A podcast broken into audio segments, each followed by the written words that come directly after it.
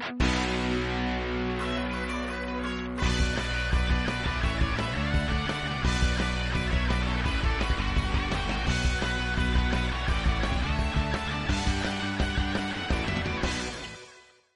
Bonjour et bienvenue dans Pain sur la planche. Pour ce 34e chapitre, nous recevons Mimo. Mimo, c'est le dessinateur du manga Dom et Dom, c'est une des références du manga en France. Pourquoi est-ce que c'est une référence? Bah tout simplement parce que il a inspiré par exemple euh, Geronimo Sejudo dans Reaper par sa cicatrice et tant d'autres artistes. Et euh, moi, il m'inspire aussi parce que c'est un manga où on teste des choses. Dom, c'est un manga d'expérimentation dans un premier lieu qui a pris un peu plus que prévu. Mimo et son acolyte se sont retrouvés à le développer et à créer une vraie communauté autour de ce manga.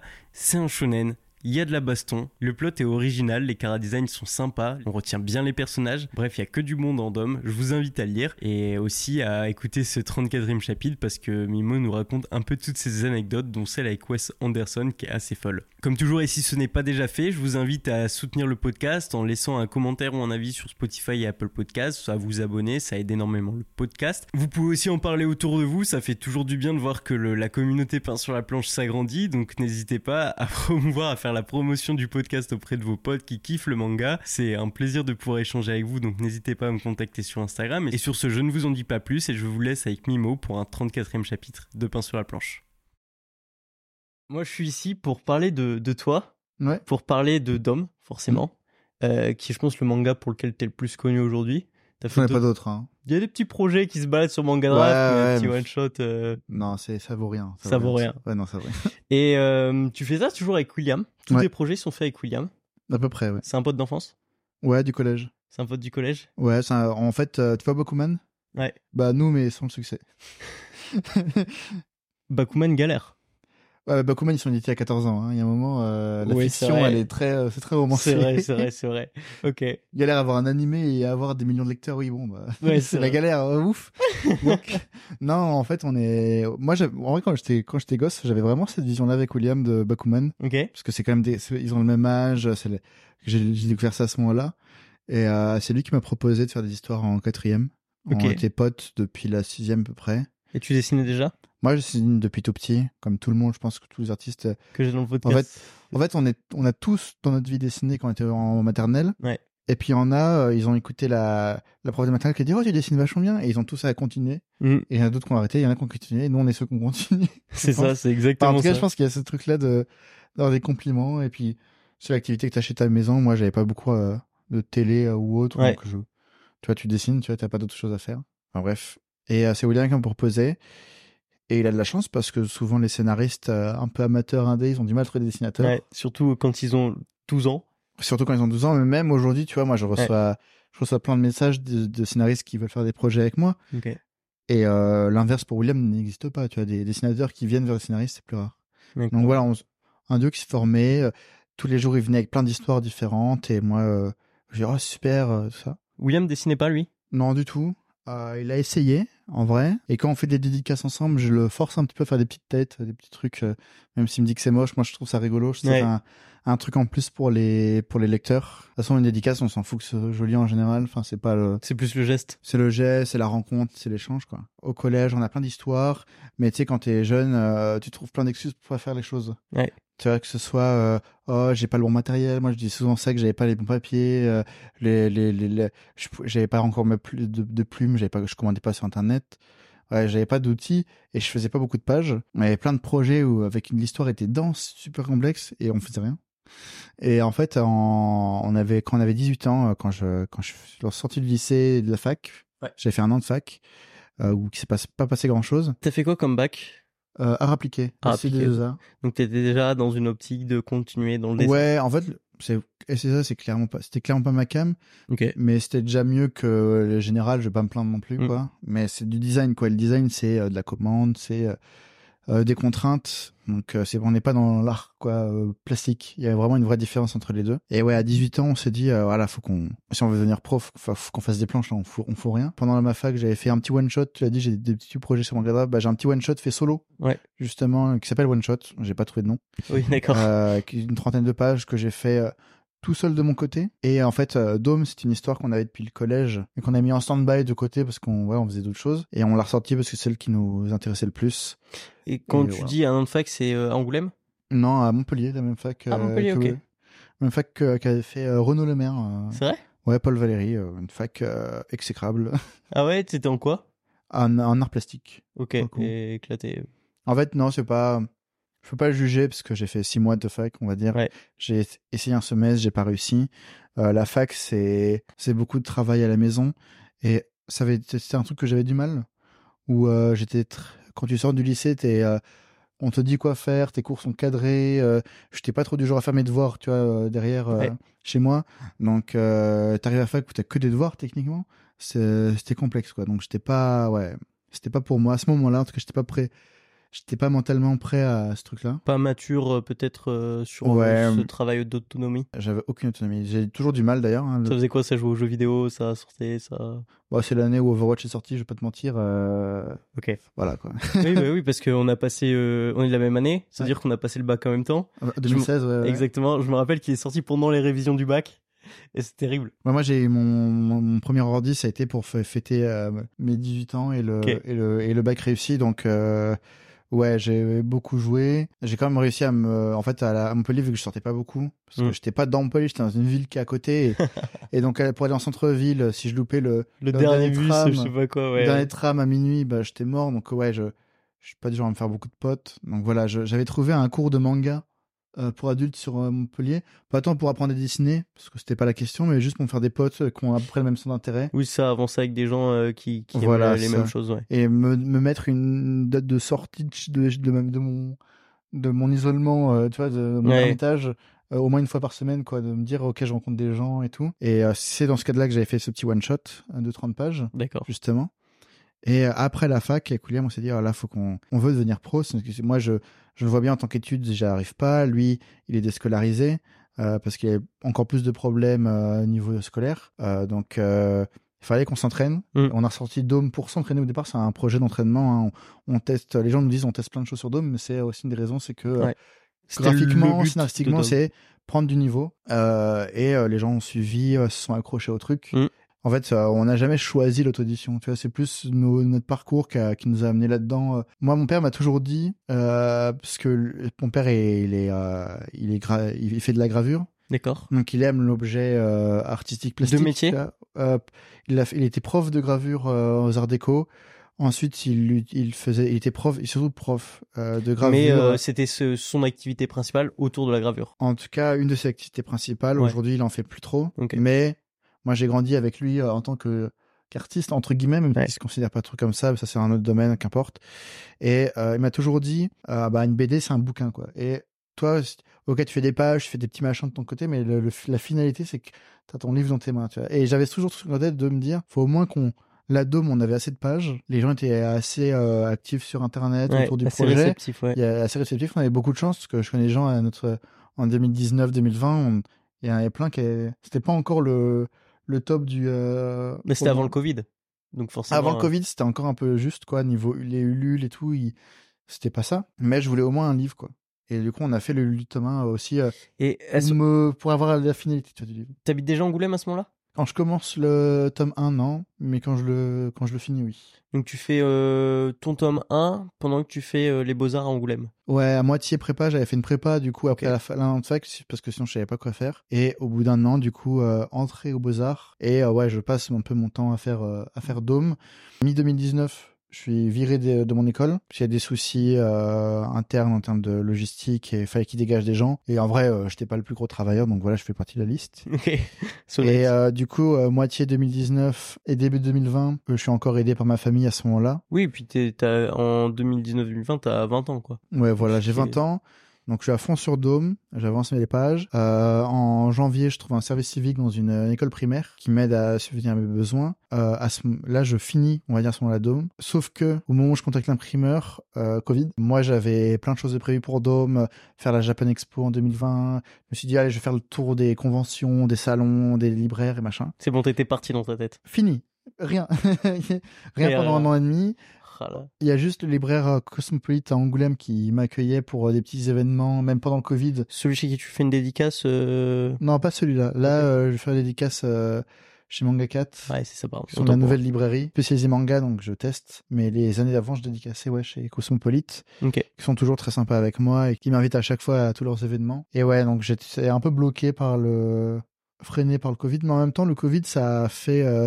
un renouveau du manga indé français sur Mhm. internet où tous les gens tu sais euh, on s'en moque un peu des fois mais les gens qui disent oh venez voir mon manga il va révolutionner euh, le, il va révolutionner le manga français je vais faire du je vais faire un shonen de malade et tout et les gars ils font rien mais en même temps bon après les gens travaillent étudient il y a aucun mal mais c'est juste le, le ce qu'ils peuvent dire tu vois le- Ouais. ce côté mais là pendant le confinement les gens qui disaient ça ben ils ont enfin sorti leur projet quoi tu vois et c'était fou parce que même les gens où tu disais ok c'est juste des grands parleurs bah non là ils ont fait des projets même si c'était un chapitre mais c'était 20 pages au moins il y avait un truc concret quoi et c'était un il y avait un engouement qui était lançait, ouais. qui était plaisant quoi qui était que positif vu que les gens avaient rien d'autre à foutre que d'être sur internet et de quand ils allaient tout regarder sur Netflix qu'ils savaient plus quoi foutre bah ils allaient lire des, des mangas tu vois Ouais. et ce qui est bien c'est que les mangas indés sont souvent gratuits et entièrement disponibles sur internet sur Manga Draft La plupart du temps sur Manga Draft. Ouais. Ouais, parce qu'il y a, y a plein de plateformes qui essayent, mais euh, de se lancer spécialisé manga français, d'avoir une com et tout. euh, souvent, ça galère un peu. Et euh, souvent, c'est plein de bonne volonté, hein, ultra shot, des trucs dans le genre. C'est, il y a pas de mal. Et euh, moi, je, je mets mon, projet dessus avec plaisir, si ça peut leur attirer un peu de lecteurs, mais c'est, compliqué. Je crois que manga, je crois que manga draft euh, sera un peu le, le... Bah, ça réunit tout, quoi, pour Ça l'instant. réunit tout. Et à manga draft, euh, t'as pas de sélection. Euh, genre, c'est tout le monde peut poser son truc. Ouais, ça. Et c'est comme ça que tu trouves les pépites. C'est pas en allant sélectionner des au- auteurs, en tout cas dans l'indé, je trouve. Parce que, ok, maison d'édition, c'est normal qu'elle fasse ses choix. Bien sûr. va pas sortir tout le monde, mais tu vois, euh, moi, euh, quand j'ai commencé le chapitre 1, on était personne, on n'avait pas le niveau, parce qu'on avait, c'était notre première Mhm. BD, vraiment, euh, le premier chapitre de Dôme, quoi. La première fois que j'utilisais la plume de ma vie, c'est sur la page 1 de Dôme, tu vois. vrai Donc, ouais, vraiment, il y a, il y a- tout a commencé avec Dôme, et on n'aurait jamais été sélectionné sur ce genre de site. Clairement. Et euh, au final, on est quand même euh, dans le haut niveau de la classe moyenne du manga Bah, français. Dans Indé. les, dans l'indé, euh, Dom, ça a son petit nom quand même. En fait, il y a dans l'indé, t'as genre euh, des trucs qui, quand tellement percé que c'est même plus à notre échelle, genre euh, Dragon Ball Kakumei, euh, même des BD un peu plus indé ou on pourrait dire c'est pas trop du manga, mais quand même Maliki, des trucs comme Mm. ça. C'est de l'indé, mais genre le niveau de, de gestion aussi de la, de la boîte et, de- et des gens derrière, ça n'a rien à voir avec de l'indé comme on pourrait penser. Ou c'est Ouais. juste moi, c'est moi derrière mon compte Twitter et euh, TikTok et qui fait des trucs de temps en temps, qui poste mes mes dessins et les gens suivent. Tu vois là, c'est il y a il y a il y a de la mise en œuvre en plus quoi derrière pour euh, amener Clairement. lecteurs. Et justement, je pense que beaucoup de gens pendant le confinement ont commencé le manga indé avec Dome. Je me souviens, il y avait eu des petits sondages comme ça et euh, Dome revenait souvent et et ça fait super plaisir quoi. T'avais abordé un truc qui est intéressant, c'est que au moment où toi dans ta tête t'étais euh, genre déter à aller faire les conventions et tout, ça s'arrête. Ouais. Euh, pendant le confinement, tu fais quoi? Euh, bah, je- pars sur le tome 2 direct? Tome de direct, l'été euh, 2020, on se décide de faire un chapitre par mois avec William Et on arrive à tenir le rythme. Euh, le tome 2, c'est le plus rapide qu'on ait fait euh, des trois, de loin. On l'a fait en 10 mois à peu près. C'était un super rythme. On arrivait à avoir un, un cas, tu vois, même si les chapitres, des fois les chapitres faisaient 20 pages, des fois 30, c'est très aléatoire. Des fois, nos- le nombre de pages, on se limite pas, tu vois. En Mm. fonction de ce qu'on veut faire, on n'est pas édité. Euh, et c'est juste nous, en termes de boulot, euh, faut qu'on faut qu'on se calme des fois sur ce qu'on veut faire. Le tome 3, il fait 260 pages, donc ça fait quand même... C'est un beau tome. C'est un beau tome, quoi. Et, et tu vois, là, tu, tu expliquais aussi que bah il y a confinement, machin, tout ça, il y avait eu une montée euh, manga français, indé. Mais toi, tu sors ton Ulule avant le confinement? Ah ouais, ouais, euh, le, Et- il est, il est avant, il est pendant Noël. Et tu vois, tu fais quand même euh, 4200 euros sur les 750 voulus. Ouais, on a dit 750, mais c'était un chiffre ridicule. C'était impossible qu'on fasse quoi Ouais. que ce soit avec 750. Genre, on aurait eu atteint que les 750. Euh, je sais pas comment on aurait fait. Ouais. Mais en fait, euh, les 750, c'était parce que de base, on voulait passer par Pixar Printing, qui est une boîte d'impression qui est pas trop chère, mais qui est euh, nulle en termes de résultats. Enfin, c'est. Il y a du moirage, tout Il ça. y a du moirage. euh, je sais que Tipio, elle a eu des bouquins qui étaient imprimés dans le sens inverse, genre en version française. Du coup, elle a, ils lui ont renvoyé les tomes en bonne version, mais elle a toujours chez elle 400 bouquins dans, la, dans le mauvais sens, tu vois. Enfin bref, Mm. il y a plein de Mm. soucis avec eux. Heureusement, leur SAV, il est sympa et, et il te renvoie vite les choses s'il y a des problèmes. Mais au départ, on voulait passer par eux. Et par rapport au prix, je pense, je, je crois que c'était 500 balles pour genre 50 bouquins. On, Ouais. voulait faire, on voulait faire 500 50 bouquins ou 100 bouquins, pas plus. Et puis on comptait le reste pour les frais de port, tu vois. Et en fait, euh, on fait le LUL, on atteint les 4000 euros, on est on- Hyper on- content. On est super content. Et à ce moment-là, tu as une boîte euh, d'impression, un imprimeur qui s'appelle euh, Typo Libris, qui nous contactent en fait. Vu que nous notre seule autre solution c'était Peer Printing, qui déjà personnellement me plaisait pas forcément, mais c'était ce que je connaissais. Et ben on allait vers Typo Libris et on est un peu leur premier euh, manga. euh, enfin un dé, je sais qu'après j'avais dit aux autres amis genre Karel, Café Rage d'aller chez eux, donc ils ont eu d'autres mangas derrière. Mais voilà, on était plutôt satisfait du résultat. À l'époque le papier coûtait pas encore trop trop cher. Là aujourd'hui c'est compliqué.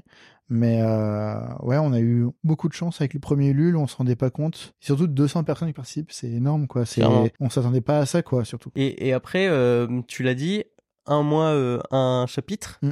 ça amène sur un tome 2. Ouais. Ça repart direct en Ulule. Direct, vous faisiez le tome 2 en se disant on fait un Ulule à la fin? Je pense ouais. Euh, je me souviens plus trop de l'époque, mais je crois qu'on était, ça, on était dans l'effervescence euh, du premier, Et- du premier bouquin.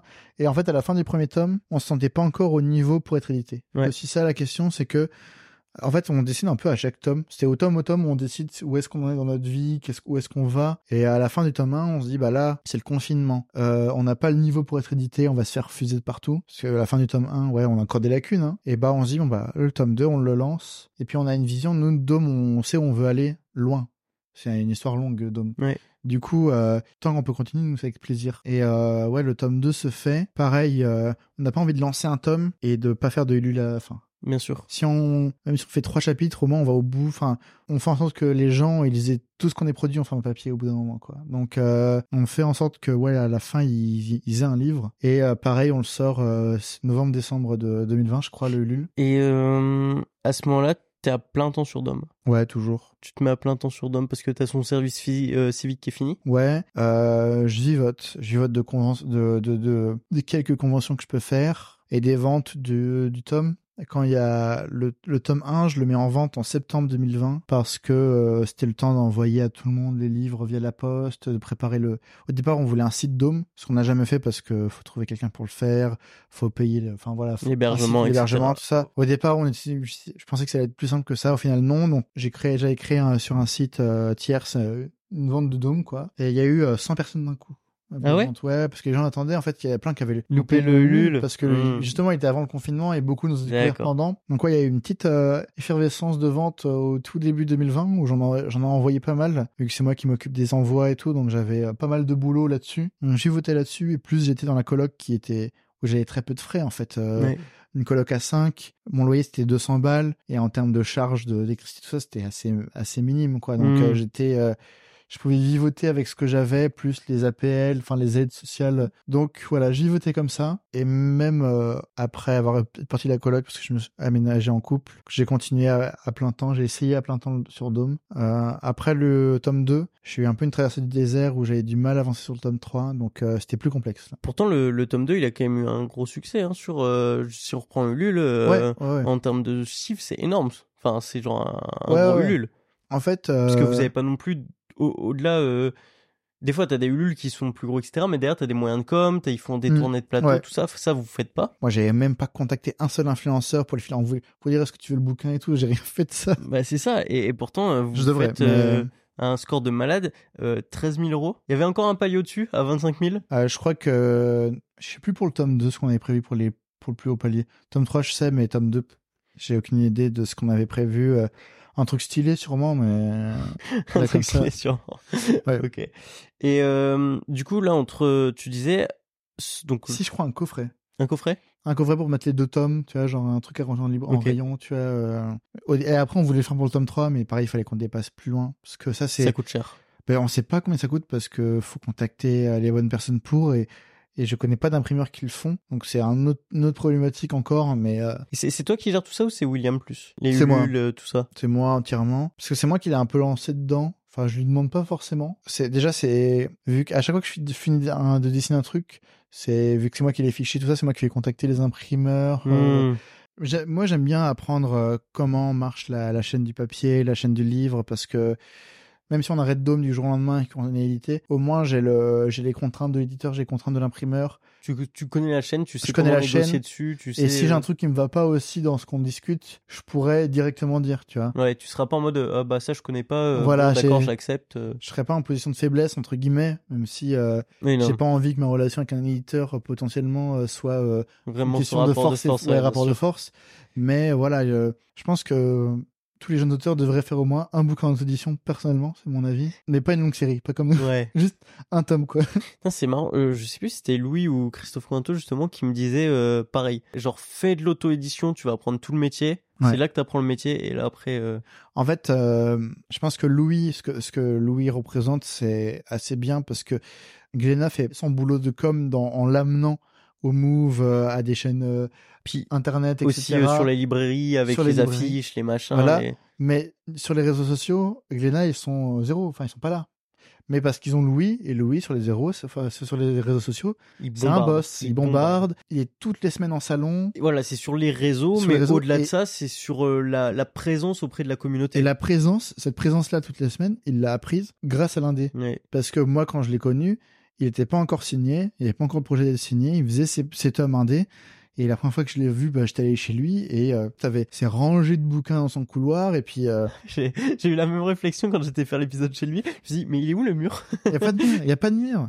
Et encore, je pense que quand elle est chez lui, il y avait encore plus de bouquins parce que il fait des plus grosses réimpressions parce qu'il vend plus. Puis il y a les flyers, il y a les Ouais, a machins, tout. les. Lui, il est fort en, en tchatch, il est fort en, Mm. pour vendre son truc en, en convention, il attire les gens. C'est un, il a, cette- il a cette aura, cette énergie, un peu ce Ouais. charisme. Tu vois, moi, je trouve que faire des conventions et se vendre tout seul son livre, c'est super formateur. Par exemple, euh, tu vas faire un pitch de son livre, ça s'apprend de ouf. Ouais. Moi, les premières fois, je, je, toutes mes premières conventions, quand j'essayais de pitcher à- aux gens, à chaque fois, je disais un truc différent, ça durait des plombes, euh, je les perdais, les gens. Enfin, c'est dur. Alors que maintenant, t'arrives Ça à le faire en une phrase. euh, Ouais, en deux, trois phrases, peu, ça ouais. se fait. Et, euh, et tu vois en fonction de, tu t'ajustes en fonction de l'âge, du public, euh, Clairement. de si tu vas le vendre aux parents parce que t'as le gosse à côté, ou alors si c'est juste un ado. Enfin bref, il y a plein de façons de parler d'une œuvre. Et je pense que faire des conventions, aller vendre ses trucs et gagner des sous aussi directement via son art, via son art, c'est aussi très satisfaisant, Ouais. euh, je pense, euh, à faire. C'est un peu une consécration pour un, un artiste de commencer à voir qu'il peut gagner de l'argent avec euh, ce qu'il a produit. Je pense à une consécration sur pour les jeunes artistes en devenir parce que bon, ça c'est sémantique, mais le nom, le mot artiste au départ c'est un métier quoi. Ouais. Aujourd'hui, l'artiste c'est plus une, euh, Catégorie de personnes. une euh, catégorie, une ouais. philosophie. Pour moi, quand tu fais de l'art, t'es un peu artiste, tu vois. Ouais. À partir du moment où tu fais de l'art et que tu gagnes pas, que tu gagnes ta vie ou pas, c'est pas la question. Mais euh, mettre de la valeur sur son travail, ça c'est un truc que les jeunes artistes ont du mal et que moi j'avais du mal. Par exemple, quand tu fais des commissions, quand les jeunes artistes font des commissions et qui font des dessins qui leur prennent 3 heures et qui les mettent à 20 euros, bon bah non, ton art ne vaut pas 20 balles de euh, pour 3 heures de travail. Ouais, c'est ça. Personne ne vaut 20 balles pour 3 heures de travail, Ah oui, ça n'existe pas. C'est si t'es payé à travail. 6 euros de l'heure, super. Voilà, ça ne marche pas. Même en service civique, t'es mieux. Ouais, même en service civique, c'est mieux payé, quoi. Donc, euh, mais c'est, mais c'est un travail sur soi, sur soi-même à faire aussi parce que, euh, et, à- et justement, la rencontre d'autres artistes, ça permet aussi ça. Et faire un livre, tu le vends à un certain prix parce qu'il t'a coûté un certain prix. Ouais. Et du coup, ça met aussi en- tu vois, une réflexion sur ton dessin, sur ton travail aussi. Un livre, ça, ça coûte cher à faire. Et le vendre à un certain prix, bah, ça, ça, c'est une vraie satisfaction, quoi, aussi. euh. C'est ça. Bah, tu vois, euh, je t'expliquais que j'avais été chez Toan. Mm. Euh, il m'a montré un, un livre qu'il avait fait. C'était sur euh, donc c'est sur une BD qu'il avait fait et un jour il l'a imprimé sur un format un peu différent. Ça lui a coûté 100 balles. Mais c'est un format euh, tu sais grand, genre ça doit être du A3 ou je sais Ouais. pas quoi, euh, hyper stylé etc. Mais euh, avec une bordure bien épaisse. Mais 100 balles le livre, tu vois, à l'imprimer.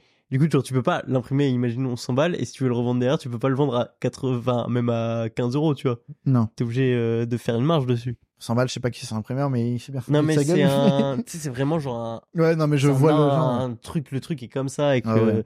limite c'est un peu mou, tu vois, la couverture, c'est. Non, mais c'est une édition de luxe. pour lui, Exactement. C'est pas fait exactement, pour- c'est pas pour être vendu. Bah, par exemple, l'artbook de Dome, il... à l'impression, il coûte super cher. Ah ouais?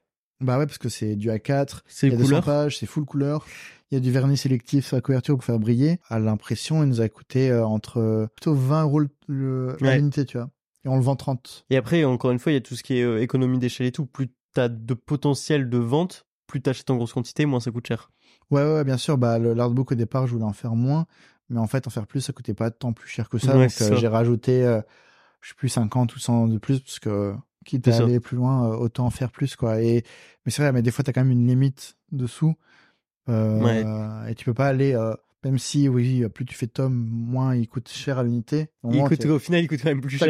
c'est- à la fin, t'as juste moins de sous, donc Ouais, euh, c'est pas, c'est, faut, faut vraiment penser à les revendre. Bah, justement, quand on a fait le Ulule euh, du tome 1 et qu'on a vu l'engouement avec les 200 qui partaient, on, on a vu les choses en grand, on a imprimé euh, 700 exemplaires du tome 1. Mm. euh, en pensant justement que j'allais faire plein de conventions. Et ces exemplaires ont quand même, au final, pas mal duré parce qu'il y avait le Covid Mm. et que j'ai pas pu faire de tournée. Et ouais, on a, du coup, il nous en restait 500 à vendre. C'était, c'est énorme, 500 Énorme. bouquins, quoi. Je sais que dans l'indé, euh, en général, c'est plus, euh, les gens, ils font des impressions de, par 200. ou- 200, On va 300, dire, ouais. ouais, 200, 300, pas plus, quoi. On avait vu quand même des choses en grand à l'époque. Et euh, si on revient sur la, la timeline euh, de, de Mimo, Ouais. t'expliques qu'entre le tome 2 et tome 3, t'as eu un coup de mou? En fait, ouais, le, Parce En que sept- trop intense sur le tome 2 ou... Non, si je me souviens bien, c'était plus euh, des, des trucs personnels, toi, de ma vie. J'avais, ouais, eu une petite pause. Je...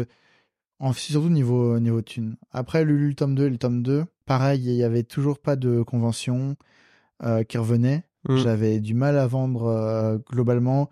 Les réseaux sociaux, j'en pouvais un peu plus aussi. Des fois, on fait un burn-out de réseaux sociaux, ça arrive. Clairement. Et quand c'est ta seule, ton seul moyen de gagner des sous, c'est vrai que ça devient fatigant. Et euh, je- niveau euh, rémunération, j'avais, j'avais, j'avais pas grand-chose, quoi. Mais quoi. Donc, ouais, il y a eu. En fait, ça, ça, ça varie vachement comme ça, euh, mon, état mental, ça joue sur le moral. Et euh, en janvier euh, de cette année-là, fin de l'année d'après, je rencontre des éditeurs et je me dis, oh bah tiens, je vais rester en Indé. et ça m'a remotivé. C'est vrai? Ouais. Genre un peu euh, le- toujours le truc shonen. euh. Non, mais la rencontre d'éditeur me, me suis dit, enfin, mon expérience, voilà, ça joue que sur moi, mais l'expérience a été pas très intéressante. J'ai trouvé ça assez vide d'intérêt et je me suis, me suis dit, ben en fait, euh, je suis bien indé. Enfin, ça m'a, ça m'a relancé dans le. Tu t'es un peu dit, je peux, en fait, je peux le faire solo. Ouais, voilà. Ok. Est-ce que euh, c'est à ce moment-là que tu décides d'ouvrir euh, tout ce qui est Kofi, Patreon, etc. J'avais un peu déjà le Patreon et le Patreon justement, euh, faut que je le, faut que je le relance un peu ça. Mais j'avais, j'avais essayé. Kofi, t'as du monde quand même. Mais Kofi, c'est des achats, c'est plus des, je Ouais, pour le shop. Alors En que fait- Patreon, c'est des abonnements, ouais. Patreon, c'est des abonnements où je mets les chapitres en avance. J'essaie d'être euh, actif dessus, mais c'est Mhm. dur. Là, euh, l'année dernière, euh, chaque chapitre mettait au moins 3-4 mois à se faire. Du coup, j'avais pas grand chose à proposer aux gens sur Patreon. Mais euh, en fait, l'année dernière, ouais, j'avais un plutôt bon rythme en termes de dessin. J'avais l'impression d'avancer. Mais à chaque fois qu'on me demandait où j'en étais, je disais, oh bah, il reste 50 pages. Et deux mois plus tard, il restait toujours 50 pages. Et les chapitres mettaient du temps. Le tome 3, je me suis donné niveau dessin, mais il m'a pris un temps fou. Et l'année dernière, je n'ai fait que le dernier tiers du tome. Ah ouais? Et ça me pris un an. Ouais. Pour faire un tiers de tome C'est un rythme... euh, C'est un rythme débile. c'est compliqué. C'est compliqué. Donc là, l'idée du tome 4, vu qu'on va se lancer dessus euh, sûrement euh, mi-février, le temps qu'on se prépare, qu'on écrive un peu tout, ce sera de garder le niveau de dessin, mais d'aller plus vite. Et euh, justement, euh, vous écrivez ensemble avec William? Euh, ouais, lui a des, c'est lui qui a les idées claires, qui a la timeline entière dans sa tête. Moi, j'avoue que je, je- j'ai à peu près tout, mais je perds des choses euh, au fur et à mesure. Donc c'est, c'est lui qui me rappelle. Non, des fois j'ai des idées de scénario et donc je vais en parler, des idées de personnages, et c'est lui va venir, euh, on va, on va avoir un échange et il va me dire, euh, ok, là je pourrais l'intégrer là. Il va me dire, non, là j'avais un personnage à peu près similaire. Et inversement, il va avoir des idées de, de personnages de, de scénar. On va en discuter. C'est vraiment un échange. Ça reste lui qui a le dernier mot, qui à la fin m'écrit un texte. Des fois, il m'envoie des textes et je suis surpris de la lecture. Hein, de, je lis le chapitre, je fais ah ouais, ça se passe comme ça. Euh, parce que c'est des fois il, il a des inspirations en pleine écriture, donc il va un peu changer. Et euh, et je l'autorise parce que Dom c'est son c'est son terrain d'expérimentation en termes de scénar, il s'amuse. Tout comme lui m'autorise à expérimenter en termes de gra- en termes de gra- graphisme. C'est vrai que des il fois... euh, euh, je- il, me laisse m'amuser. En fait, à chaque fois, je lui montre le storyboard et je lui dis alors, t'en penses quoi? Il me fait vas-y, vas-y, fais tes trucs. Et c'est vrai que des fois, j'adapte. Imaginons dans son texte, et je trouve un dialogue qui passe pas très bien. Mm. En, il passe bien en écriture, mais il passe pas très bien en BD. Bah, je vais euh, le, le changer un petit peu, euh, le, le réécrire. Et lui, ça le dérange pas. hmm, Euh, on est dans la taxation constante et ça nous dérange pas. On aime bien cette Dynamique, ouais. cette dynamique. moi, j'ai pas grand chose à lui reprocher, puisqu'au final, je trouve que ce qu'il écrit, ça me plaît. Et lui, il trouve que ce que je fais, ça, le plaît- ça lui plaît. Donc, enfin, en tout cas, je pense. Donc, voilà, il y a, il y a ce truc de surprise et de, de liberté qu'on s'offre, qui est là aussi, aussi parce que- parce qu'on n'est pas édité. Hmm. Donc, euh, on écrit chapitre par chapitre. Ouais, c'est On ça. n'a pas le tome à écrire d'un coup, parce que souvent les auteurs édités, ils font le tome, ils écrivent le tome, ils font storyboard du tome, Ouais, c'est et ça. après ils font les pages du tome Alors vous, c'est step by step. chapitre par chapitre, donc entre chapitres, on peut avoir des idées différentes, euh, Ouais. faire des 180 sur certains personnages. On marche plus comme les Japonais en fait, Ouais. que dans la construction du scénario, où on a une ligne directrice, mais C'est un peu plus au jour par- le jour. ouais, au jour le jour, plus que construire la, comme c'était comme les auteurs euh, édités. Carrément. Édités, ils font un peu comme si c'était la BD franco-belge, où ils construisent le livre en lui-même, quoi, le tome. Ce qui peut être un bon point pour la gestion du rythme, mais un mauvais point pour euh, les auteurs qui veulent absolument placer leur cliffhanger à la fin de leur bouquin, mais du coup, y avoir un coup de mou au milieu, Ouais. Ou alors, euh, Ça laisse pas de place à la spontanéité ouais, aussi. euh. C'est que, par exemple, toi, ouais, tout con, hein, mais One Piece, chaque chapitre, il y a un retournement de situation ou un, ou un, ou un teasing à la fin de chaque chapitre.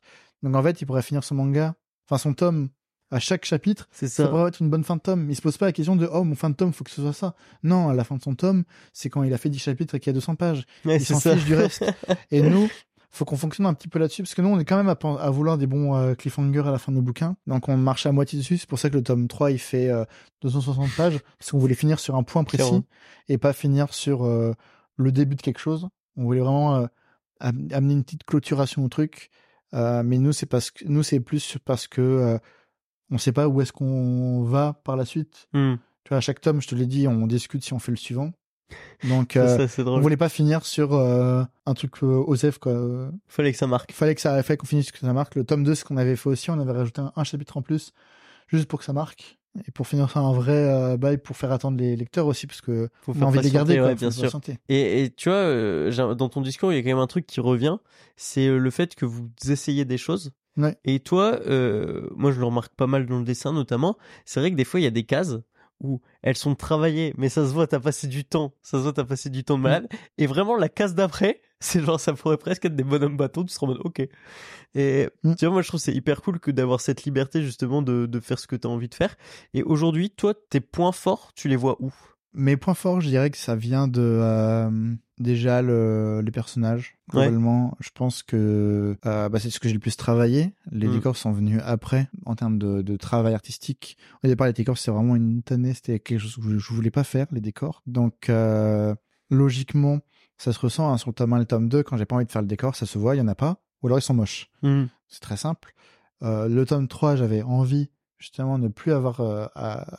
plus j'avais plus envie qu'on pense ça. J'avais le tome 3, c'est le tome où j'ai voulu être le plus euh, régulier, le plus clean sur la plupart du temps, qu'on puisse l'ouvrir et se dire ok ça, c'est pro et pas tomber sur une page où ça pourrait faire l'inverse. Donc tu commences aussi à avoir un souci du euh, un rendu minimum. Ouais, le tome 3, notre but c'est d'avoir un rendu pro. C'est Ouais. de nous dire on n'a rien à envier à ce qu'on peut trouver dans le manga français professionnel. Qu'ils aient des assistants ou pas, euh, qu'importe, qu'ils soient seuls ou pas. Euh, la plupart des mangas français ont quand même un truc de euh, travail un peu clean, ça dépend, Mhm. mais en général ils sont Oui, plutôt clean dans le décor, dans le composition.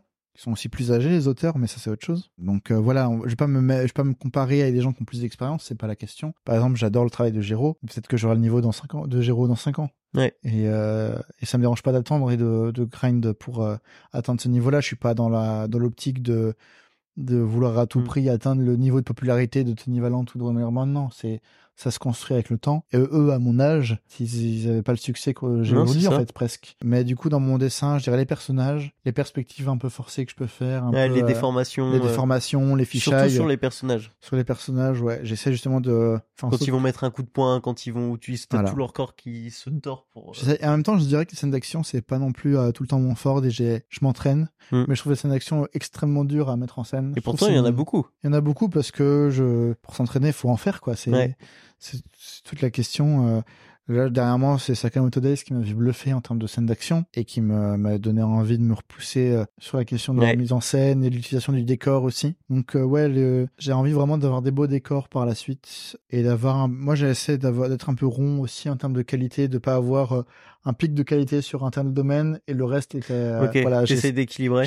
Là, aujourd'hui, j'essaie d'équilibrer. Avant, vraiment, je dirais que c'était les personnages et l'action et les scènes d'action. Mais aujourd'hui, je vais te dire que sur le tome 3, je me suis beaucoup plus donné sur les décors que sur les scènes d'action dans le tome 3, en fait. Le tome 3, il est, des fois, il y a des scènes d'action sympas en plus, mais vraiment sur les décors, je me suis, je suis vraiment buté. T'as passé du temps. Ouais, j'ai Ça, passé beaucoup, beaucoup de temps. En plus, Dôme, euh, j'ai pas le choix. C'est dans le futur, c'est des bâtiments, c'est de, c'est de la ville. Ouais. Pour l'instant, on est que dans la ville. Les bâtiments, euh, quand c'est bien fait, ça se voit pas trop. C'est un peu ça le- qu'un gras avec les décors, c'est qu'un bon décor, ça- il est caché, et un mauvais décor, il se, Il se voit de ouf. voit de ouf. Quoi. Quand la perspective est mauvaise, quand le, Ouais, ça. quand il y a un truc qui va pas dans le, dans la gestion du, du bâtiment, euh, ça se, tu le captes quoi. Et euh, alors qu'un beau décor, tu vois.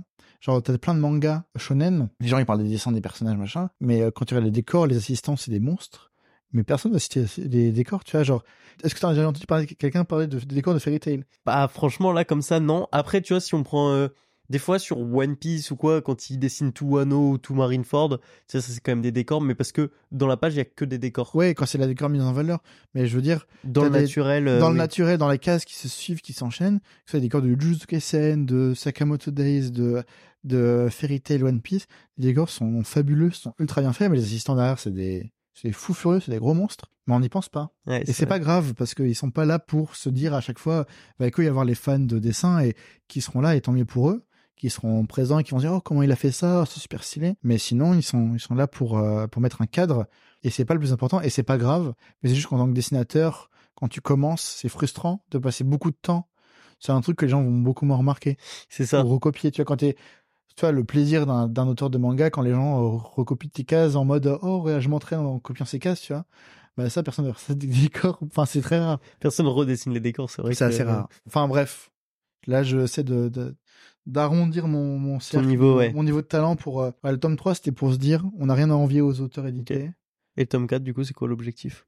Allez plus vite. Allez plus vite, ok. Pas mettre deux ans à faire un bouquin, Hmm, carrément. C'est plus ça. Et, et tu vois, euh, moi je te posais cette question, Hmm. c'est aussi parce qu'au fur et à mesure des épisodes, il y a quand même euh, des, plusieurs fois où Dom ça a été abordé. Et c'est vrai que le cara design des persos, il est toujours revenu. Il y a même Konkuru, l'épisode avec Konkuru, quand j'ai demandé la recommandation lecture à la fin de l'épisode, ils ont dit Dom, tu vois. Donc ça c'est très chouette. Et Géraud, euh, bah pareil, euh, il le dit, hein, euh, la cicatrice de Junk euh, dans son tome, ça vient de ça vient de Dom. Donc en vrai, c'est que c'est cool que tu vois, euh, t'as rien à envier aux auteurs pros.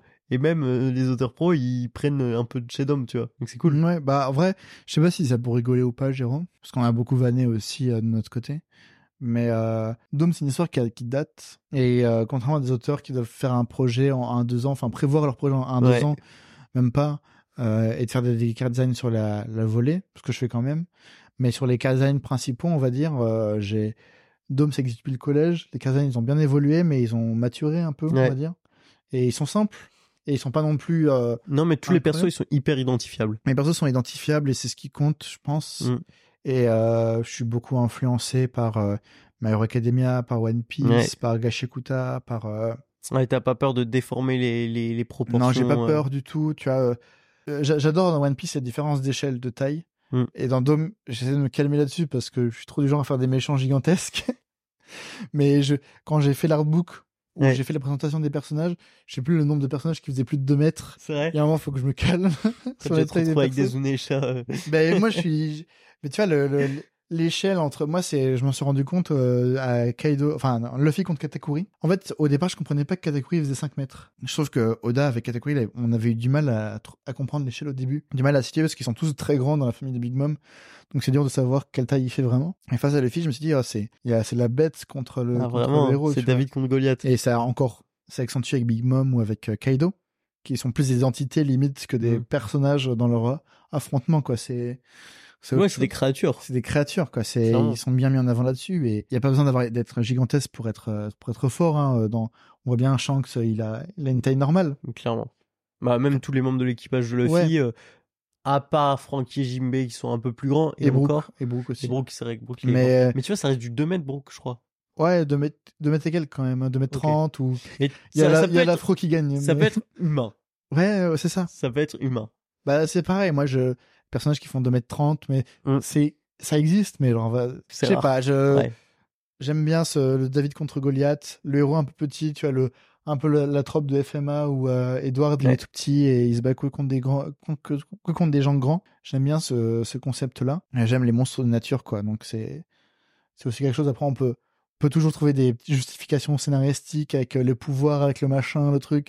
Bon, ça c'est un peu de la, c'est vraiment. euh, Des fois, c'est tiré par les cheveux. Des c'est tiré par les jeux pour se donner des, des fausses excuses, quoi. Donc, euh, il y a un moment, c'est juste un plaisir de dessiner des, des grands personnages. Et niveau car design, ouais, j'ai la, j'ai, j'ai eu de la chance d'avoir trouvé des petites pépites qui, aujourd'hui, sont utilisées de partout. Mais c'est pas moi, c'est pas moi, forcément, mais tu vois, le car design de Banane, un personnage qui s'appelle Banane, Ouais. qui, a, qui est une vieille avec deux mèches devant, les cheveux attachés et les cheveux à côté, forte. qui est super forte, badass. Le nombre de personnages que j'ai vu avec des design pareils ces deux dernières années, c'est formidable. Ah ouais ouais, il y en a tellement. Et euh, j'ai l'impression de de me faire plagier par des gens qui me connaissent pas. mais en Tant fait, euh, après, peut-être que moi aussi, j'ai été influencé par quelque chose. Ouais, c'est ça, et qu'il y a eu la même influence euh, qui est C'est au un fond cycle, de toi, hein. et que du coup, avec Tu vois, en ce moment, le héros, le personnage principal, son, sa tenue, c'est un, c'est un débardeur col roulé. Euh, ils ont tout ça en ce moment, les personnages de. Ouais, c'est vrai. tu sais, C'est un- c'est une tenue qui est assez basique en ce moment. Il y en a plein. Et en fait, on, il y a, y a une, euh, la, la mode des personnages, la, la mode du cara design, la, la gestion de tout ça, ça, ça, euh, qu'on le veuille ou non, on est influencé par d'autres choses et, et euh, des fois, ça peut être similaire sans qu'on le veuille, sans qu'on le sache. Euh, et on n'a pas, c'est pas grave, tu vois, mais juste, c'est, a- ancré en fait. C'est Ouais. trucs qui sont historiquement, toi, euh, historiquement, dans 20 ans, on pourra revoir cette période-là et faire, ok, à ce moment-là, il y avait plein de personnages qui étaient comme ça, et comme ça, et comme ça. Et tout comme à une époque, quand, tu vois, quand, quand c'était l'époque des films de Schwarzenegger, euh, Rambo, euh, Rambo machin, que c'est les gros muscles, bah, dans le manga, t'avais Tetsuhara avec euh, Okuto no Ken, t'avais Araki avec, euh, c'était les gros muscles aussi euh, à l'époque, tu vois. Et en fait, euh, on peut suivre des, des, des, des, des modes, des ambiances euh, qui se suivent, euh, que ce soit dans le manga, le manga français. Tu vois, par exemple, Dan Dan Dan, quand les premiers chapitres sont sortis, les gens étaient au départ plus ou moins intéressés, mais nous, en tant qu'auteurs de manga français, entre nous, on était tous en mode Oh, t'as vu ce truc-là, c'est trop bien fait, les perspectives, les fichiers et machin. Et t'avais Renault euh, qui avait direct acheté les tomes en japonais euh, qu'ils avaient, qu'ils avaient commandés, Giro aussi. Avant tout le monde, Dan, on avait vu que ça allait tous nous inspirer. Qu'importe que ça allait marcher ou pas pour le lecteur euh, principal, que ce- comme Gashikuta, c'est des œuvres qui, pour le dé- les dessinateurs, nous auront marqué quoi qu'il arrive Ça devient des références. ça devient des références. Tu vois, par exemple, Gashikuta, en ce moment, je, je suis un peu euh, comme ça devant l'histoire, ça m'intéresse pas trop. Mais euh, j'ai acheté quelques tomes, au moins pour la référence artistique, quoi. Graphique. graphique, parce que euh, c'est Hmm. c'est le, c'est vraiment le, le, le genre nouveau du manga, tu vois. Ça représente un peu le- la nouvelle génération. Et en tant qu'auteur, des fois, c'est bien de s'intéresser à... Moi, je suis un auteur qui aime l'actualité, qui aime le nouveau manga. Ouais. J'aime bien les vieux aussi, mais je suis pas du genre à rester dans mes années 2010. À rester enfermé, ouais. Moi, j'aime euh, la nouveauté et euh, j'aime lire de, des choses qui vont me surprendre et qui vont tenter des choses. Donc, euh, ouais, je suis, je suis très, euh, tu vois, sur Manga Plus, dès qu'il y a un truc qui sort, je, T'es au taquet? Je lis. Et puis, si ça se trouve, c'est nul, c'est pas grave, mais je lis, tu vois, je découvre des super choses. euh, Kajiki Chef, euh, Dan Dan Dan, c'est des trucs qui, m'ont, qui m'ont capté au final, tu vois. Si on revient à- rapidement, mais sur, tu parlais qu'à un moment c'était un peu la galère financièrement, etc. Euh, Aujourd'hui, t'as réussi à trouver un équilibre? Non, Pas encore? Pas encore. En fait, là, en ce moment, j'ai un petit travail, donc, euh, Ça va. mais c'est un petit travail qui va se finir là dans le mois prochain. Hmm. Donc, euh, je sais pas comment ça va être pour la suite.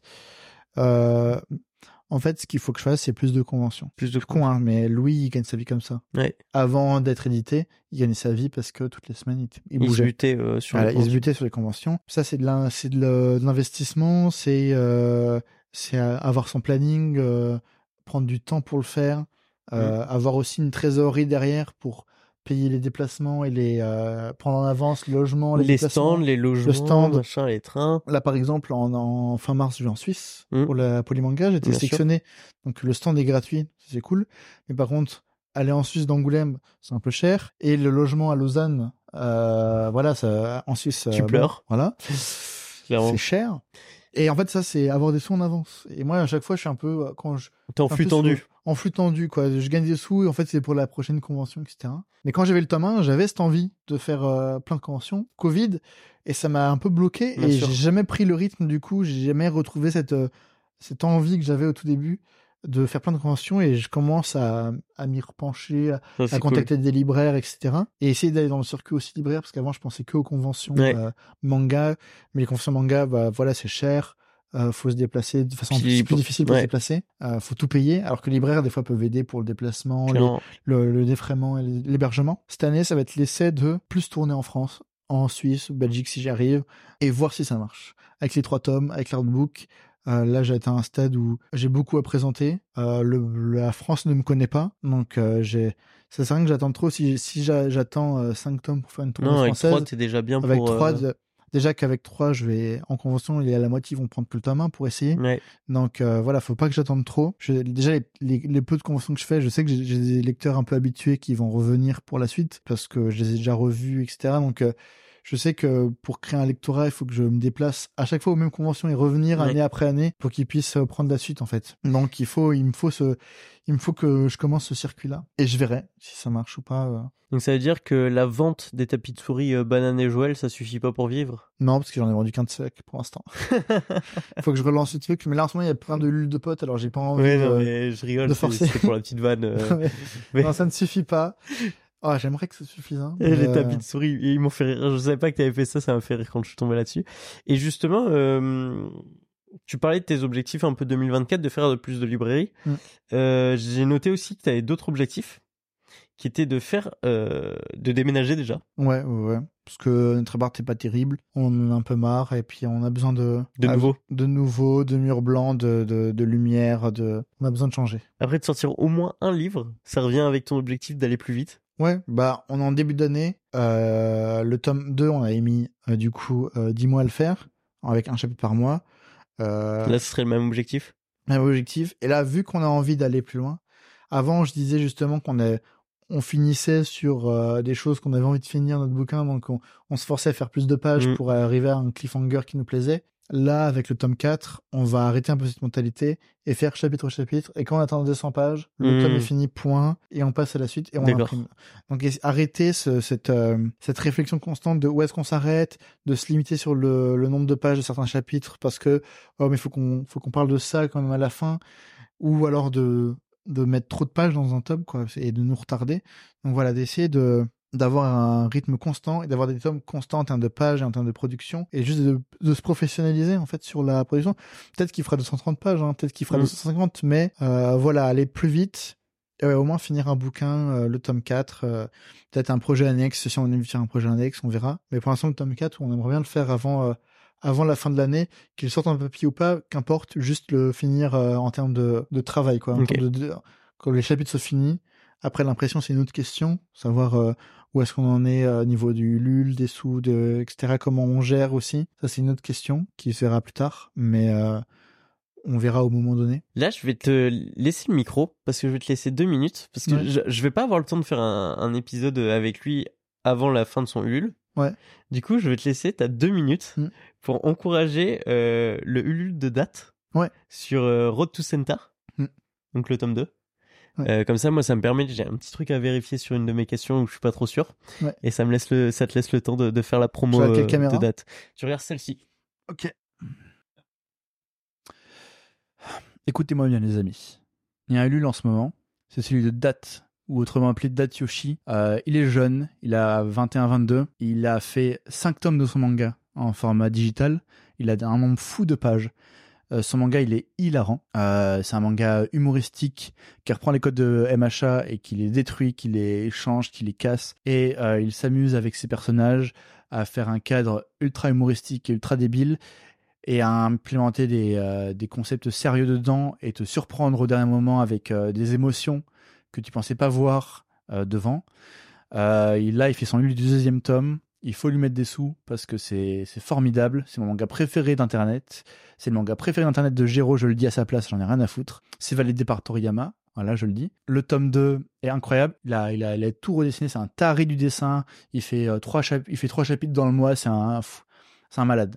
Et en termes d'humour, c'est le plus drôle. Euh, foncez, il y aura des goodies, des machins. Il faut supporter le manga français, l'indé. Euh, les Lul en ce moment, c'est pas trop ça. Donc euh, voilà, allez-y à fond. Le Lul, je sais pas quand il se finit, mais euh, vous aurez le temps de vous y mettre. Euh, donnez un peu de sous, s'il vous plaît. Eh ben super, c'était l'instant promo euh, de Pour date. date. Bah, très bien. Moi, mon Ulule, c'est pas maintenant. hein. Ouais, On est pas. Bah, là, quand euh, ton Ulule sortira, j'irai faire un épisode avec date et je lui demanderai. de Ouais, s'il te plaît, Ça ouais. va être marrant. Euh, du coup, ça m'a permis de vérifier ma question. J'étais pas sûr du nom, Mm. mais j'ai une question de la part de Simon Hutt, justement Ouais. pour toi. Est-ce que Wes Anderson a lu euh, Dom? Non. Bah, Wes Anderson me connaît. Donc, C'est vrai? c'est stylé. Ouais, non, en fait, euh, Angoulême a été euh, le théâtre de, du, du euh, tournage euh, du film euh, The French Dispatch, Ok. euh, qui est le l'avant-dernier film de Wes Anderson, qui, a- qui devait sortir euh, pendant le Covid, qui a été retardé, enfin bref. Donc, il a été tourné à Angoulême. Il y avait beaucoup de figurants dans ce film. Et euh, moi, comme euh, le quart de- des, des beaux-arts et le quart de la ville, on était engagés dans la rue, quoi. Ok. Euh, comme on était démarchés dans la rue pour être, euh, Figurant. pour être figurant. Faut savoir que Wes Anderson, c'est lui qui compose ses cadres, et dès qu'il y a peu de figurants dans la scène, c'est lui qui les choisit un par un, quoi. Donc ça veut dire que c'est Wes Anderson qui te choisit pour la scène. Après, il a mis 5 secondes à te choisir ou pas, tu vois, mais il t'a choisi. Ensuite, t'as la- les, les, les sièges de costumes. J'essaie les costumes. Euh, je reviens plusieurs fois parce que les costumes vont pas. Et du, et du coup, c'est Wes Anderson qui valide ou pas mon costume. Donc, pareil, ça revient plusieurs fois. Je reviens plusieurs fois de- Devant ça- lui, ouais. devant lui, sans, sans, sans qu'il me voie, mais juste on lui envoie des photos de moi dans la tenue, etc. Et mon prénom, Mimo, c'est un prénom unique. Ouais. Donc il a, il a, il a, tilté il a- il a tilté, ça il a retenu. Et j'arrive sur le tournage, il dit bonjour à tout le monde, sans et les gens se présentent, tu vois. Et il vient vers moi et là il me dit Hi Mimo, I'm, I'm Wes Anderson. Et je lui fais non non, c'est pas comme ça. C'est moi qui dis Hi Mimo. moi je sais que tu es Wes Anderson. Ouais, c'est pourquoi c'est pourquoi c'est toi qui te présentes? Tu vois Et j'étais un peu genre c'était en mode oui oui bah je sais qui t'es frérot. Enfin bref. Et je pense que juste le fait de voir plusieurs fois mon prénom revenir parce que j'ai dû refaire les essais qui Ouais. est assez spécial euh, et que c'était un peu un- c'est pas un close-up mais je suis un peu je suis pas mais je suis quand même pas trop loin de la caméra Ouais, il, a, il a retenu mon blast quoi mais après Mhm. il m'a bien évidemment oublié depuis depuis 4 5 ans là mais en tout cas pendant un instant Wes Anderson connaissait mon blaze Mhm. il le connaissait plus que moi tu vois genre je- c'était assez lunaire Ok. et c'était très fun Euh, avant de passer aux deux questions de fin, je vais te poser trois questions. Ouais. C'est trois questions sur Dom. Ouais. Euh, faut que tu répondes très vite. très bien Selon son t-shirt, quelle est la ville préférée de Joël? Euh, c'est New York Ouais, excellent. Sur quelle joue la cicatrice de Rico? Gauche Exactement. Euh, Qu'est-ce qu'on dit dans Dom après avoir gagné un bras de fer? Putain je sais même plus ce qu'il dit Evelan. C'est tout. voilà voilà dans les autres je savais Là, Voilà. j'ai vu l'image, mais alors là, celle-là, faut- petite question euh, juste un peu, un peu rigolote. Euh, pour arriver sur les questions de fin, Mm. du coup, la première, c'est une reco lecture, un truc que tu kiffes et que tu aimerais partager. Laisse-moi réfléchir deux secondes. Euh, parce que j'ai les yeux rivés sur ma collection de mangas, donc Ouais, parce que je suis en train de la balayer. euh. Hmm. Non, mais le manga, les mangas japonais, c'est bon, ils ont bien assez de choses. Non, moi, je veux dire le Collège Noir, qui est un dessin animé euh, de La Cachette, je crois. C'est un petit dessin animé adapté d'une bande dessinée du même nom, euh, le Collège Noir. Il y a pas beaucoup d'épisodes, moins de 10. Ça se regarde très vite. Mm. C'est très bien animé. Euh, c'est très dense, les musiques sont folles. Et euh, j'ai trouvé ça très agréable. Ça se passe dans le dans le Cantal, enfin le milieu de la France, euh, dans les montagnes françaises, dans la c'est paumé et ça ça reprend les les euh, le folklore, euh, les le, le côté démon, sorcière, euh, Baba Yaga, euh, Ok. le croque-mitaine, etc. Avec des gosses qui essaient de se de retrouver euh, des traces de leur ami. Ils savent qu'il est décédé, mais ils savent pas comment, ils savent pas où, et ils font un peu cette recherche dans les montagnes, enfin, dans, dans, dans, ce paysage. Et euh, ça donne très envie de lire la suite. J'hésite à acheter le- la BD et à me spoil un peu le reste, ou à attendre la, la sortie euh, De la saison 2. la saison 2. Et alors, j'aurais aimé faire un lien encore plus rigolo parce que ça aurait été cool, mais euh, de la cachette, je suis au boss Jimmy Césure qui a fait le trailer de Dome. Ok. Alors, il n'a pas bossé sur ce projet-là, il bossera sur un projet qui a même pas été annoncé. Je sais même pas c'est lequel, il m'a dit juste c'est top secret. Mais voilà, c'est un studio pour lequel il bosse. Oh, et euh, qui a bossé aussi pour euh, Primal de Gendy Ratasovski, le gars qui a fait Clone Noir en 2D. Ok. C'est un Primal aussi super, c'est un homme des cavernes et un, et un T-Rex qui s'allient pour aller taper des, des monstres. Chaque épisode, c'est juste eux deux qui vont taper des monstres et c'est trop cool. c'est très bien aussi. Ok. Mais ouais, le collège noir, j'ai super bien aimé dernièrement. Donc le collège noir. Ouais. Ce sera la reco de Mimo. Ouais, c'est très bien. Moi, ça, Ça, sonne bien. Ouais, ça change un peu. Ton, ton prénom est facile à faire mimer avec des choses. Ouais. Ah, rimer avec des choses. Et euh, on arrive sur la dernière question. Ouais. Le conseil de Mimo, c'est un conseil euh, de vie de mangaka, de ce que tu veux. Je pense c'est de pas trop, trop se mettre la pression. En tout cas, je parle pour les auteurs, hein, à limite, ou pour les auteurs en devenir, pour les gens qui ont envie de faire de la BD ou faire des projets artistiques, qui sont jeunes. Je pense que c'est de pas se mettre une pression de date et de- d'âge. Je pense qu'il faut pas se mettre trop de pression à Mhm. vouloir sortir très vite un bouquin en ayant d'exemple des potes qui sont des cracks. Moi, je sais que j'ai des amis à 16 ans qui dessinent mieux que moi aujourd'hui et qui sont entrés au Gobelin, qui, je sais, dans deux ans, seront, font des trucs de fou et qui seront à la tête de projet, qui feront des BD de malades mais j'ai faut pas trop se comparer et juste euh, aller à son rythme et sortir ses trucs de son côté euh, voilà pas trop de se mettre en compétition surtout avec soi-même et pas trop se se forcer à se dire moi par exemple je me souviens quand j'avais 18 ans sur mon portable j'avais mis une note pour deux- genre deux ans plus tard genre quand j'avais 20 ans en mode si t'es pas édité avant tes 20 ans euh, t'es une grosse merde tu vois genre en mode euh, pression pour moi tu vois en mode Bakuman mais on s'en fout. C'est pas, c'est pas important, quoi. Ouais. C'est les expériences que j'ai eues en tant qu'indé m'ont plus apporté, m'ont, enfin, m'ont beaucoup apporté, euh, m'ont, euh, que j'ai apprécié ou pas. Moi, en tout cas, j'ai pas, j'ai plus cette vision-là aujourd'hui de trop vouloir forcer à aller le truc. Euh, voilà, avoir un rythme euh, qui, est le, qui est le vôtre et pas se mettre en compétition, euh, se dire oh telle personne a fait tel truc, faut que j'arrive au, au même niveau, Ouais, c'est ça. etc. On n'est pas Faut pas se comparer en fait. réussir dans le manga français, ça veut pas dire Renaud Le Maire ou Tony Valente. C'est il y a c'est tout un panel plus large et si ça se trouve ça marchera pas, mais c'est pas grave. Voilà, c'est ce que j'ai envie de, de promouvoir un petit peu, c'est le le, le, recul qu'on peut avoir sur bien. soi et tout. C'est bien. C'est un, un beau conseil. Bravo Mimo. Merci. c'est un cap de fin de tournage. Ouais, quand j'étais avec Simon au resto, on a, j'ai débloqué parce que, parce que la, la dame, elle est arrivée, elle a donné une, une expression que je connaissais pas. Et maintenant, j'ai décidé que ça serait le clap de fin Ouais. des épisodes. Et c'est tout simplement euh, finito pepito. Finito Pepito? Ouais. C'est parfait ça. Là, finito pepito. Finito Pepito. Si vous êtes d'ici, c'est que vous avez écouté le podcast jusqu'au bout et pour ça, je vous en remercie. Aussi, vous le savez, mais pour nous soutenir, vous avez plusieurs possibilités, dont celle de nous aider sur Tipeee. Tipeee, c'est une plateforme de financement participatif où chaque mois ou de manière ponctuelle, vous pouvez nous soutenir par un don financier. Aujourd'hui, le podcast est indépendant, mais il a des coûts et le fait que certains d'entre vous soutiennent cette initiative via le Tipeee, c'est super cool et je peux qu'encourager les autres à faire pareil. Sur ce, je vous dis à bientôt pour un prochain chapitre de Pain sur la planche.